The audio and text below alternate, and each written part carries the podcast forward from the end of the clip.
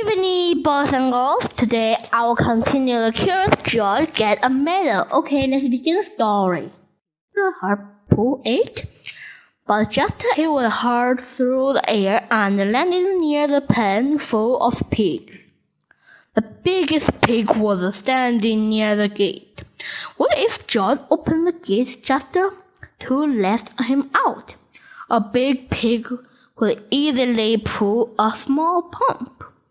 Careful, George left the latch, and before he knew it, all the pigs had burst off the pen, grunting and squealing and trying to get always to as fast as they could. George was delighted. He had never seen anything like it. For the moment, all his trouble were forgot. But now the pigs were all gone and not a single one was left to help him with the pump. Luckily, there were cows grazing nearby. Cows were gentle and strong. It would mean nothing to cow to pull the pump for him. This time, Joe was right. The cows did not mind being tied to the pump.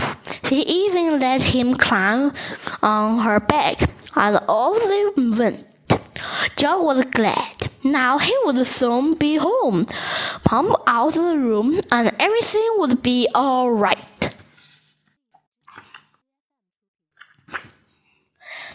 Meanwhile, farmer and his son had heard the squeal.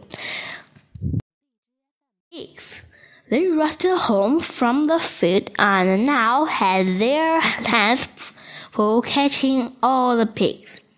Not until the last pig was safely back in the pen did they time to look around.